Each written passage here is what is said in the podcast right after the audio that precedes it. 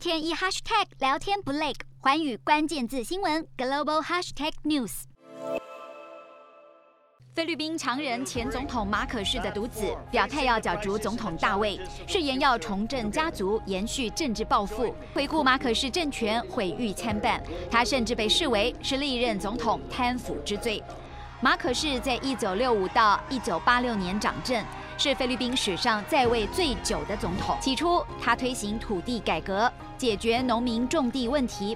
以绿色革命实现粮食自给，并且致力于教育，提高识字率。但同时，他跟夫人伊美黛以各种手段掏空国库，例如举办慈善活动榨取善款，大兴土木侵吞公款。据称，马可氏家族在他任内敛财至少超过十亿美元，拖垮国家经济。菲律宾政府曾经展出马可仕家族查获的珠宝，光一个钻石头饰就能资助上万名结核病患就医，奢靡程度可见一斑。而最让外界印象深刻的，还是伊美黛衣柜里的三千双名贵高跟鞋。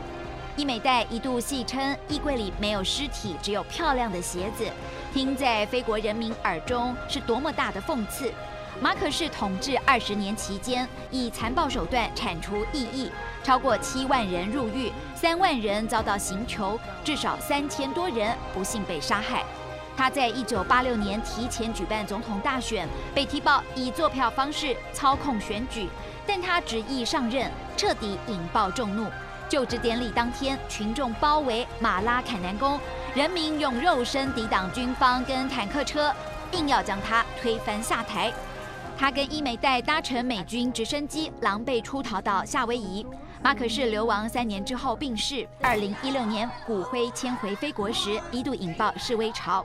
这回独子小马可仕角逐大位，恐怕得继续背负老马可仕的恶名。洞悉全球走向，掌握世界脉动，无所不谈，深入分析。我是何荣。环宇全世界全新升级二点零版，锁定每周三、周六晚间九点，环宇新闻 MOD 五零一中加八五凯播二二二以及 YouTube 频道同步首播，晚间十点完整版就在环宇全世界 YouTube 频道。